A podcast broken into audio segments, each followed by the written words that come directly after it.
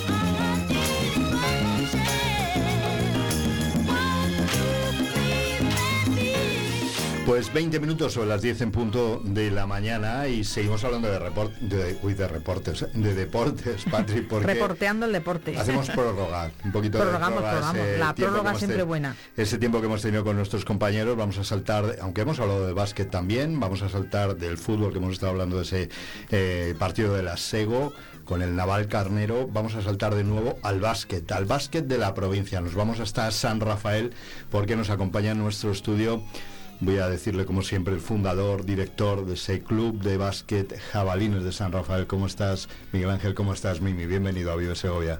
Pues bien, aquí estupendo de, de volver a, de volver a estar en la radio contigo, la verdad que me, que me alegra mucho.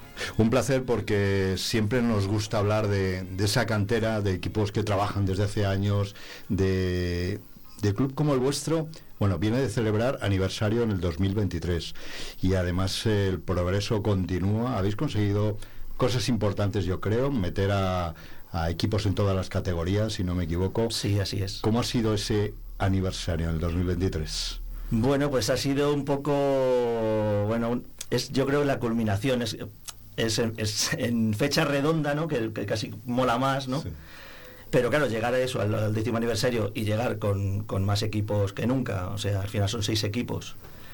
eh, y estar pues estar en- presentes en todas las categorías de, de- de la provincial de Segovia, pues claro, no puede ser, vamos, es, es, es algo que, bueno, eh, yo nunca me esperé cuando, cuando, cuando arranqué todo esto, pero ahora ya es una realidad que, que es imparable. Vamos a ese comienzo. ¿Cómo arranca todo esto? Decías tú, no te lo esperabas. ¿Cómo fue el germen de Jabalines? Pues el germen es, como, como he contado muchas veces, es que, bueno, el amor al baloncesto, ¿no? Simplemente. Yo eh, hablaba muchas veces con la gente de San Rafael o del Espinar, que llevaba muchos años sin haber un equipo, y a partir de ahí, pues yo, yo siempre que decía que, que lo tenía que hacer alguno de nosotros, pues bueno, pues me tocó, me tocó a mí. Pero desde luego eh, decías ahora mismo, no me esperaba que iba a llegar a todo esto.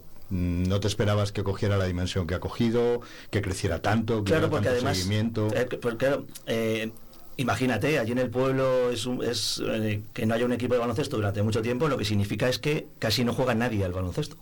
Al final esto es un poco así. ¿Qué pasa? Pues que claro, eh, arrancas y arrancas con siete niños pequeñitos y la cosa, pues bueno, va avanzando, se nos da bien y bueno, pues eh, a la gente le empieza a gustar y ahora es al revés, ¿no? Eh, mucha gente siempre me está llamando para, para cómo pueden apuntarse, tanto escuelas como luego para federarse. Entonces, claro, ya esto es un, es una, es una cosa un poco de, es una cosa un poco de locos porque cada vez da más trabajo. Ha sido todo un work in progress porque al final eso, eh, parto de, de poquito a poquito y ahora ya, claro, esto es, o sea, quiero decir, tengo, entrenadores, entrenadores que se han formado, que tienen todos el nivel cero para poder entrenar en provincial, o sea, es un lujo. Y todo esto además, se lo decimos a ustedes que nos escuchan, entiendo que muchos conocerán al club eh, de básquet Jabalines, pero otros muchos no lo conocerán. Todo esto eh, unido a tu desarrollo profesional, quiere decir, a tu vida normal, hay que buscar huecos en el tiempo, en el ocio, Sí, bueno, yo la quitarte vengo de unas y de trabajar, o sea que claro, por eso, lo, no- por eso estoy, lo siempre, digo. estoy siempre así, estoy siempre así. Mi fin de semana ha sido eh, trabajar el viernes por la noche, a las 12 de la mañana partido con infantil, todos los demás estaban, estaban fuera, estaban por aquí jugando por Segovia, Eh, por la tarde jugar, o sea, entrenar, porque este año entreno también al senior. Y entonces, pues eso, infantil por la mañana, comer, todo esto sin dormir, claro.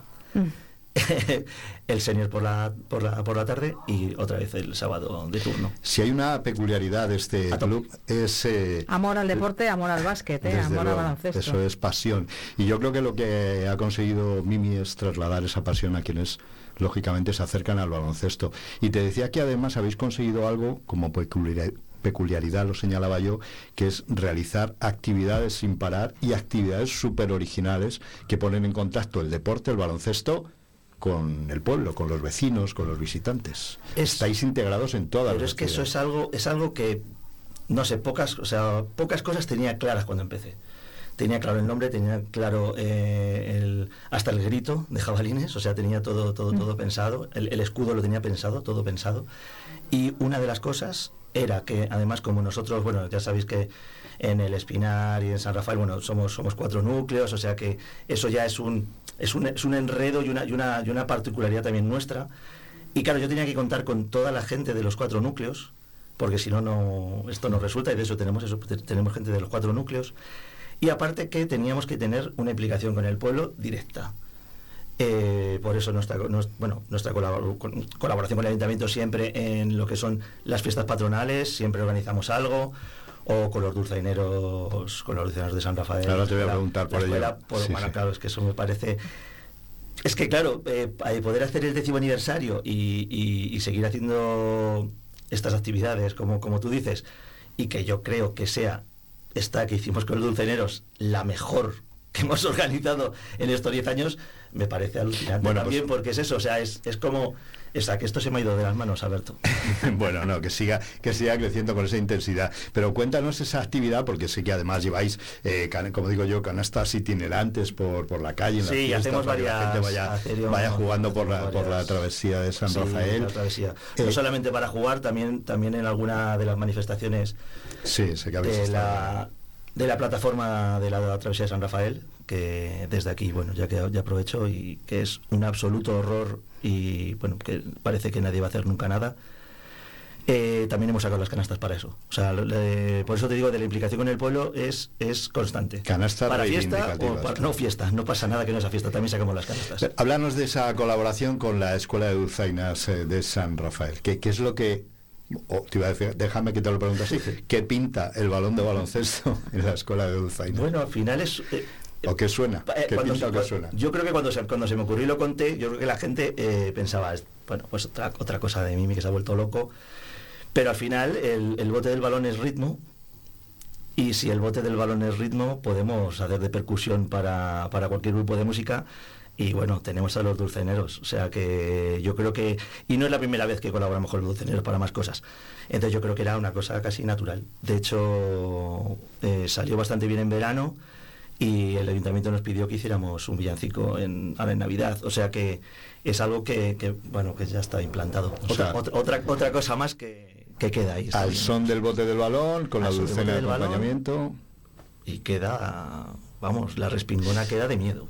Patri, esto es... Además la respingona. Esto es, Pero- balonce- esto es baloncesto 5.0, yo creo, ¿eh? Sí, bueno, no sé. eh, la verdad que, que- que toda esta parte más, eh, más también poco creativa, eh, que bueno, que puedo mantener al, eh, en paralelo al baloncesto, también me, me, me gusta mucho. Me gusta mucho porque también es algo, algo personal mío, algo, algo que me gusta. Eh, me gusta bueno, hace, hace muchos años hacía otro tipo de, otro, tipo de colectivo, hacía otro tipo de, de actividades y todavía puedo mezclar también estas, estas dos facetas. Oye, entre los buenos recuerdos de estos 10 años del décimo aniversario está aquella mención al buen juego que se le hizo al equipo femenino de, de A las Jabalina- Jabalinas, a las sí, sí, Jabalinas sí, en una estuvo- ocasión, ¿no? Sí, muy bien. ¿Cómo fue aquello?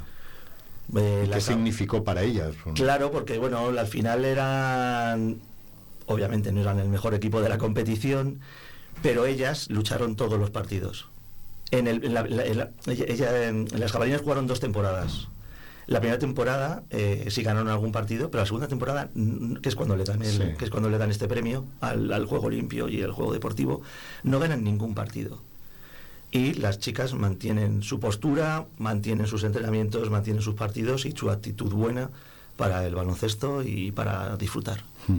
¿En qué punto nos encontramos ahora con las competiciones? ¿Qué equipos tenemos más destacados? ¿Dónde hay que luchar más? ¿Dónde hay que apretar?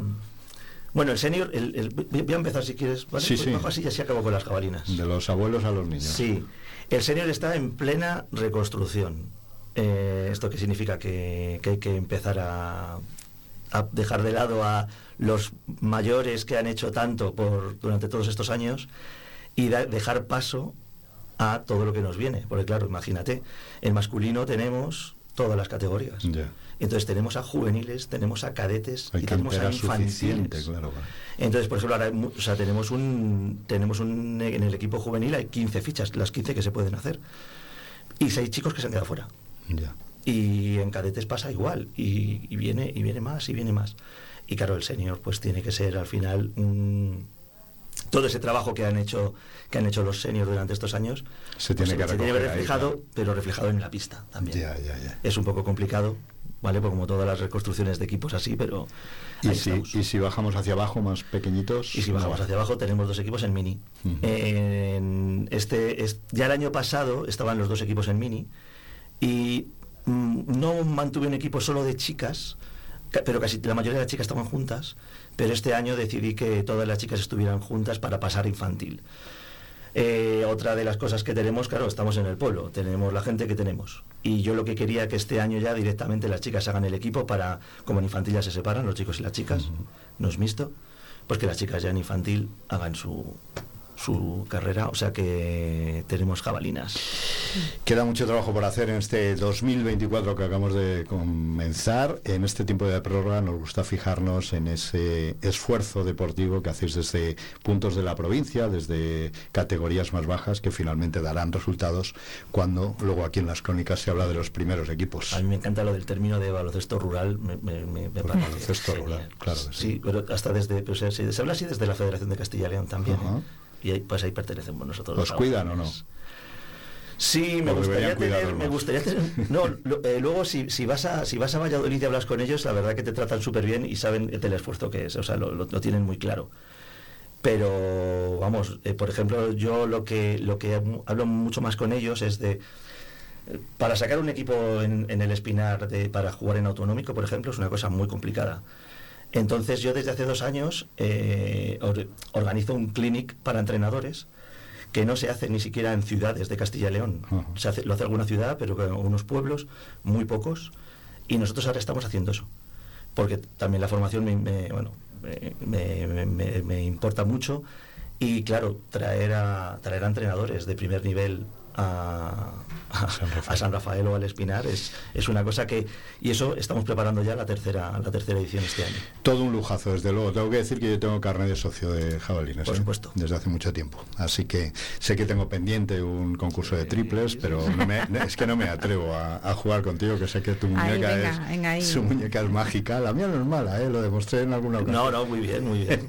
pero, pero bueno, eh, sigue pendiente. Que tengáis un feliz 2024 y seguir insistiendo con ese esfuerzo de Mimi y con todos quienes formáis la familia, la gran familia de jabalines en San Rafael. Muchísimas gracias por haber estado aquí en la prórroga. Nada, muchas gracias a vosotros. Un placer.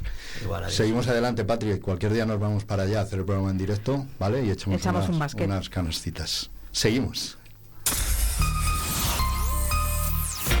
Vive el deporte con Vive Radio Segovia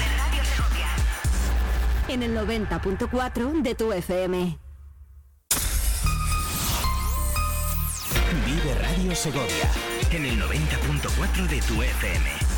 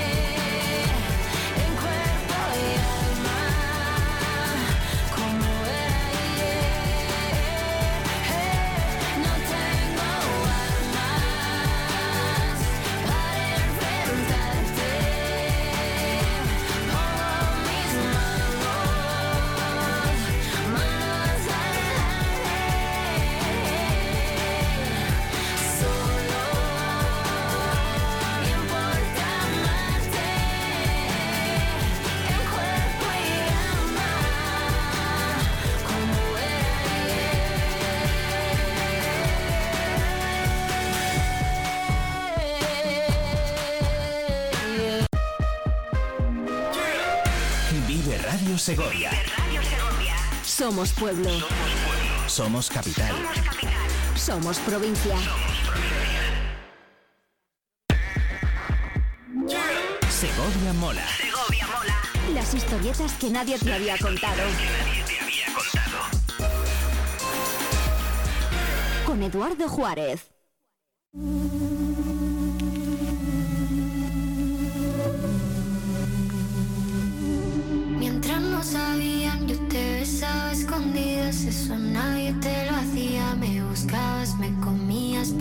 Cuando Eva se perdía y otra manzana mordía, nuestros labios se miran y estas ganas no se van.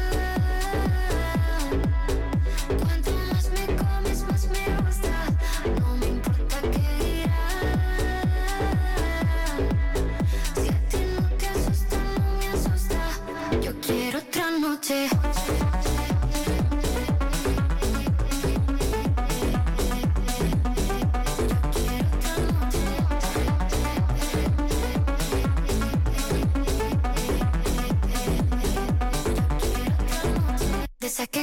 fueron mágicas, de esas que hay un video sin publicar, porque esta relación fue tan física, porque tú y yo siempre fuimos química, no importa que sea escondida, se vive solo una vida, porque aunque no estemos juntos, la gente ya lo sabía, silencio en la biblioteca, los ángeles también pecan, me miras y no hay que decir más, que cuando se encuentran...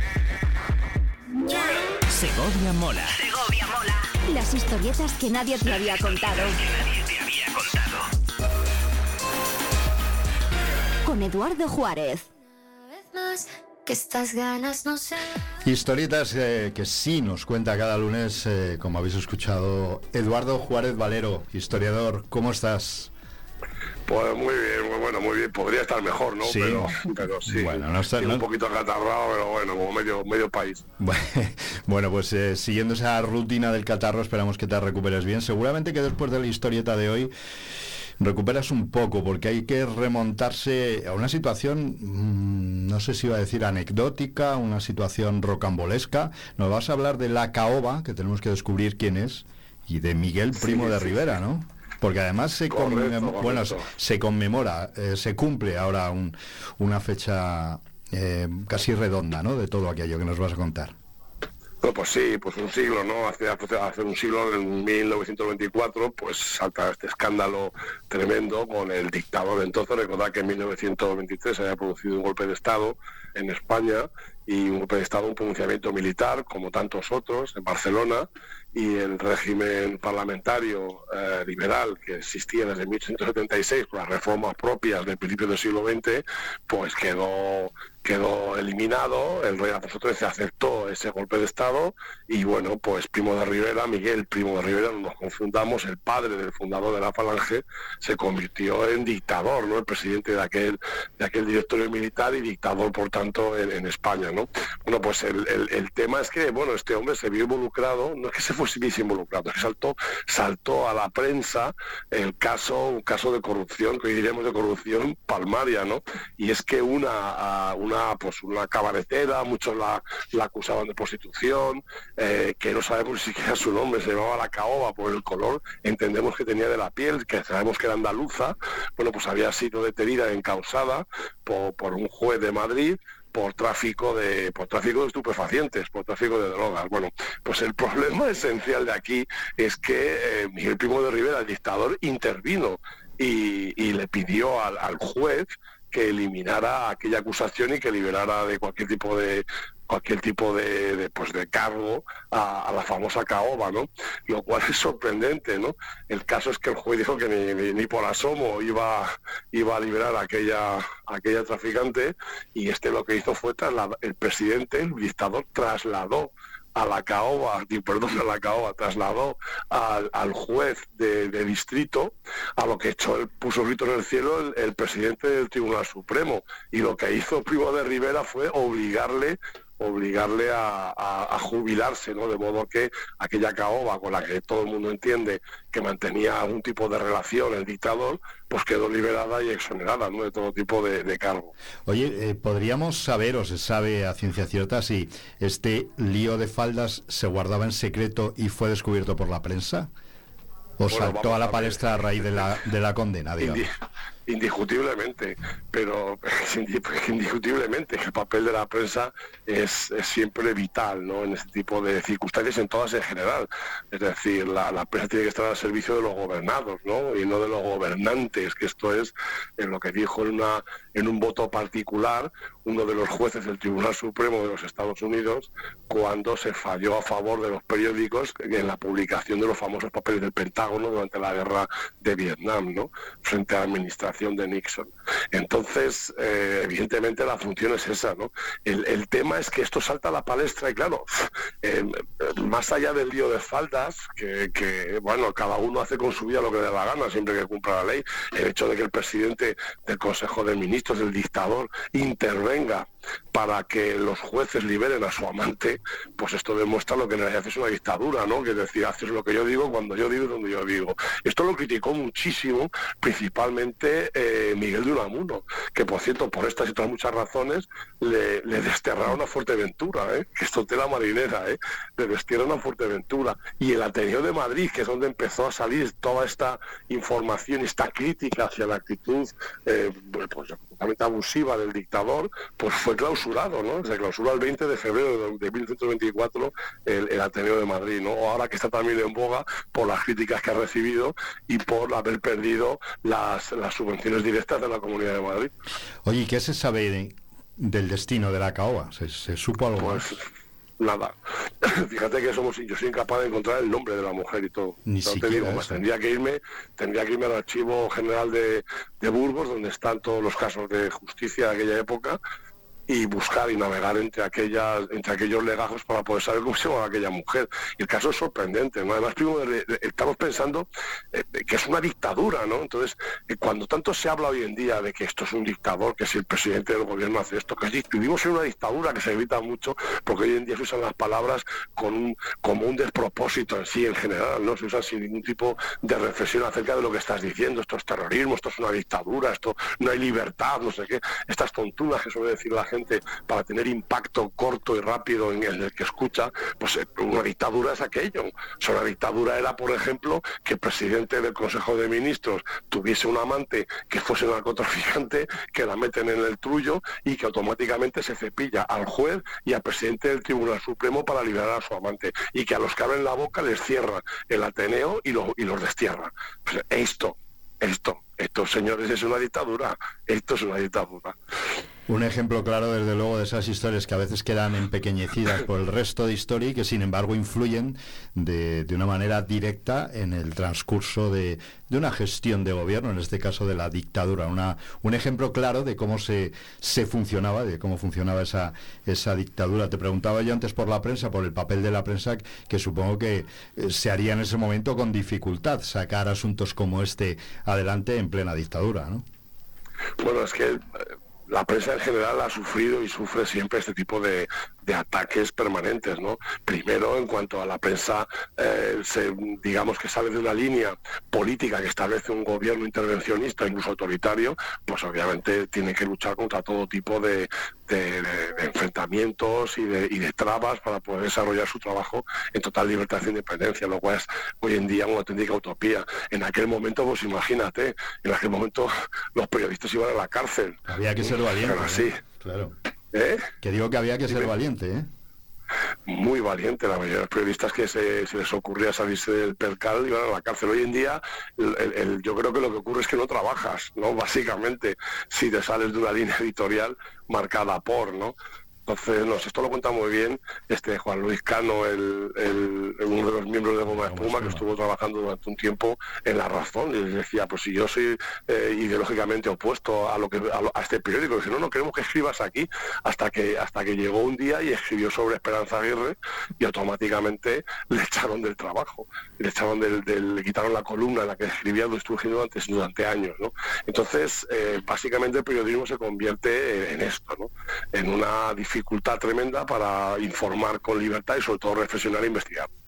La caoba, ese personaje que hemos querido traer hasta aquí, esas historietas de la historia que a veces pasan Qué desapercibidas. conexión, qué conexión con el mundo actual, ¿no? Ahora que an- tanto se habla del lawfare o lawfare, no sé cómo se dice exactamente, la separación de poderes, quién se mete en, en el terreno de otro, pues aquí viene un señor que dijo, mi terreno es todo mío, ¿no? No, Aquí no hay terreno ni así. separaciones, ni poderes, ni eh, aquí mando yo y punto. Aquí meto yo el bulldozer y abro camino hasta donde Aquí sea. desbrozando y desbrozó con todo, Porque ¿no? Claro, porque eso es una dictadura. Es que el problema, vuelvo a decirlo, es que utilizamos los conceptos a la ligera los y al final los desgastamos. Decimos que hay gente que dice que el mismo en España se vive una dictadura, pero por favor, ¿cómo pueden ustedes decir eso? De hecho, el hecho de decir esto es una dictadura y que puedas decirlo públicamente y notoriamente, incluso desde la desde desde el, desde la tribuna de un parlamento, pues demuestra que no lo es, obviamente, porque si lo fuera, jamás en la vida podrías decir eso. Un placer, como siempre, Eduardo, disfrutar de esas historietas sacadas de la historia que decimos, esos pequeños detalles que se convierten en decisivos para conocer y para ampliar pues eh, todos los detalles de lo que ha ocurrido en nuestro país, en nuestra provincia, en nuestra ciudad. Y lo vamos contando aquí en esta radio Historietas. Permíteme un minutito, te debemos, debemos eh, mandar un, un saludo muy cordial desde aquí, desde esta sección, porque también a nosotros nos une mucho ese trabajo que hicimos juntos con ella, con Verónica González, nuestra compañera en Historietas de Segovia. Esta madrugada ha fallecido desgraciadamente su padre. Le mandamos desde aquí un abrazo grande a esa gran compañera que en estos momentos lo está pasando mal. Tiene un mal día, lleva una mala temporada eh, intentando cuidar Unos de- años muy duros. de Mariano. y, Años muy duros. Finalmente ha fallecido esta madrugada descansado, pero le queremos mandar desde aquí, desde Vives Segovia, toda nuestra energía, que tú sabes bien, Eduardo, que se la damos y que disfruta Hombre, de claro. ella y hace falta ese, ese mensaje. Sí, porque por encima de, lo muy profesional que pueda ser, que lo es en este caso Verónica, está la relación de absoluta amistad que tenemos y bueno, en estos momentos por lo que voy a hacer es pues dar un abrazo, un beso enorme y a seguir viviendo, que es lo que yo entiendo que hay que hacer en esta vida. A seguir viviendo y con los que se van en el recuerdo, con el recuerdo de lo grandes que fueron, lo que nos enseñaron y lo que nos enseñan con la lucha que tienen siempre. El al tiempo final compartido, de esos bien. días. Así que desde aquí, Patri, pues le mandamos un beso. que la queremos muchísimo, que Verónica es muy grande, es una gran profesional. Lo saben todos los segovianos que han visto a lo largo del tiempo firmar grandes trabajos, grandes programas en la 8 Segovia, pero ante todo Verónica es que es para comérsela, es un encanto y a su familia pues le trasladamos nuestro más sentido pésame. Vero, un beso muy grande desde el 90.4. Muchísimas gracias, Eduardo. Nos encontramos. Venga. Hasta luego. Venga, un abrazo, chicos. Chao. Chao. Cuídate mucho. Segovia mola. Segovia mola. Las historietas que nadie te había contado. Con Eduardo Juárez. No esperes al último día para ver la 7 y la 8 en alta definición. El 6 de febrero terminan nuestras emisiones en SD y a partir del 14 todos los canales emitirán solo en HD. Si aún no ves la 7 y la 8 en HD, ve a ajustes de tu televisor y reordena tus canales. Pon la 7 HD en el 7 y la 8 HD en el 8. Antes del 6 de febrero nos vemos en HD. ¿Tienes un préstamo o una tarjeta bancaria? Si por más que pagas y pagas tu deuda nunca se acaba, podemos ayudarte a eliminar tu deuda recuperando todos los intereses que has pagado si son abusivos. Ponte en contacto con nosotros. Nuestro estudio de viabilidad es gratuito. En Legal Socio te atendemos en Segovia, en calle José Zorrilla número 98 local o en la Plaza del Potro número 3 primero B, en nuestro WhatsApp, en la web www.legalsocio.com o en el teléfono 611 10 95 95.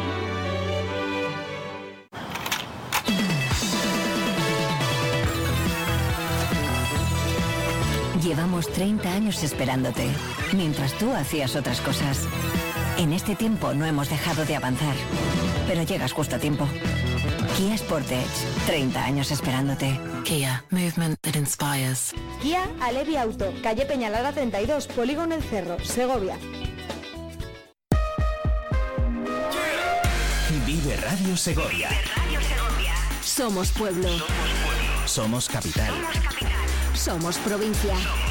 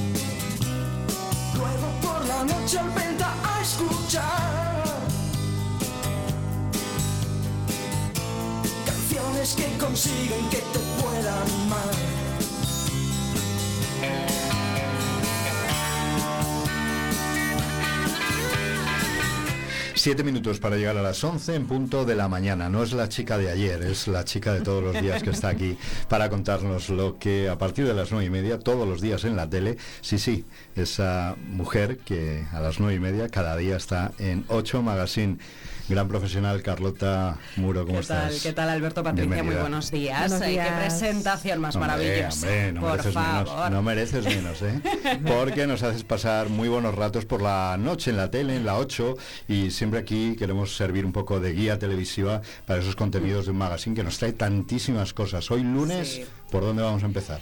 Pues bueno, como todos los lunes que venimos del fin de semana, que también estamos eh, trabajando el fin de semana, porque nosotros trabajamos, ya sabéis, 365 días al año. Así que hemos pasado, mira, esto me ha gustado mucho, como lo ha titulado nuestro compañero Sergio Perela, que ha estado este fin de semana, eh, un domingo en Navacerrada, vamos a pasar Ay, esta bonito. noche. Sí, sí, un domingo en Navacerrada que claro, pues es noticia, ¿no? Porque empiezan a abrir las estaciones de esquí, empieza a nevar, ya hace unas semanas, ¿verdad? Que nos subíamos también a, a la Pinillas y que en esta ocasión toca Navacerrada. Bueno, yo Él sí lo logró. echaré, sí, Pasar un domingo echaré en un vistazo al reportaje porque igual es una mañana en Navacerrada con tacones y chaquetita, que hay mucha gente que el otro día nos decían Eso desde sí, es verdad. recordar desde la Protección Civil de A Balsai, Javier Velasco. sí, que nos decía que a más de una persona han tenido que rescatar a 2.000 metros con tacones, ¿eh? que casi los Madre usaba mía. de crampones. Pero... Eh, efectivamente, eso te iba a decir yo, que me cuenten por favor cómo se hace eso de los tacones y, y Bueno, pues la nieve. veremos cómo ha estado el fin de semana. Seguro que Sí. muchísima gente ha habido por el buen tiempo que ha hecho, a pesar de la presencia de nieve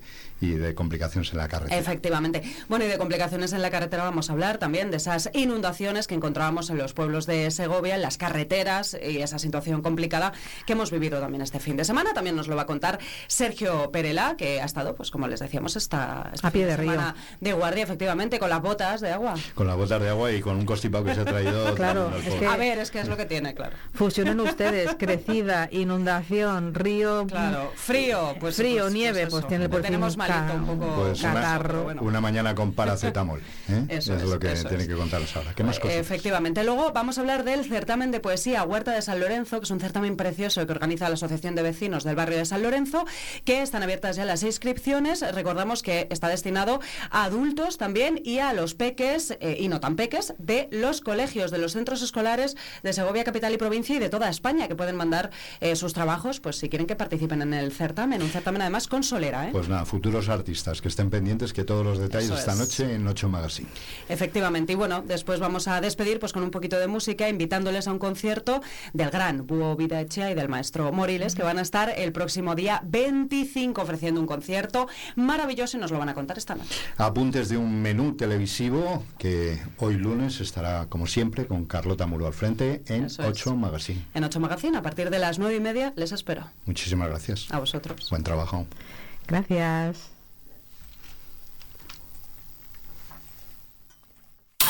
Mucha radio. Mucha vida. Vive Radio Segovia. Vive Segovia En el 90.4 FM. En el 90.4 FM. Vive Radio.